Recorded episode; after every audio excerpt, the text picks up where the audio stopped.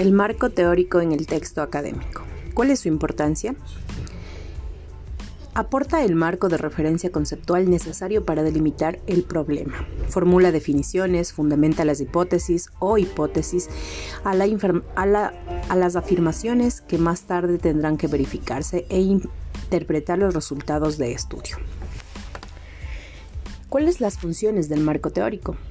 La teoría cumple el papel fundamental de participar en la producción del nuevo conocimiento. La teoría permite orientar tanto la investigación y el enfoque epistemológico, que sustenta como la formulación de preguntas y señala los hechos significativos que deben indagarse.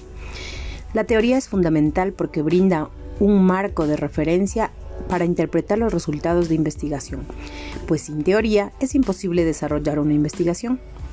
La teoría permite guiar al investigador para que mantengan su enfoque, es decir, que esté perfectamente centrado en su problema e impida la, desviación del planteamiento original. También facilita las afirmaciones que posteriormente se habrán de, someter a la comprobación de este, este campo investigativo. Cabe recalcar que es el punto más crítico en la construcción del proyecto de una investigación, de un artículo, ya que aquí se encuentra el, fundamento científico del estudio de investigación y cuando el proyecto será evaluado, otros investigadores, si el marco teórico no es suficientemente sólido, es probable que sea rechazado. Con esto concluimos, la educación siempre busca el bienestar del ser humano.